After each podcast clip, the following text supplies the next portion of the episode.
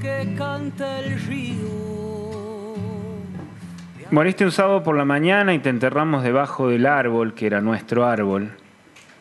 En cuanto a la casa de tu padre, la hice demoler hasta los cimientos para que no quedara nada de eso.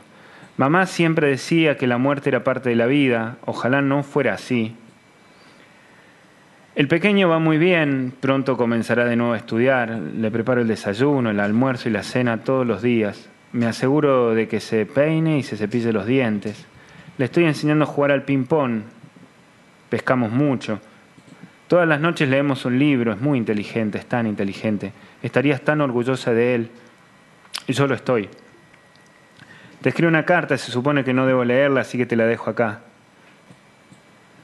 No sé quién tenía más razón, si mamá o el teniente. No sé si tenemos destino o si vamos como flotando al azar, como la brisa. Creo que es un poco de ambas cosas. Tal vez ocurren ambas cosas al mismo tiempo. Si necesitas algo, no estaremos lejos. No sé si tenemos un destino o si vamos al azar flotando como la brisa.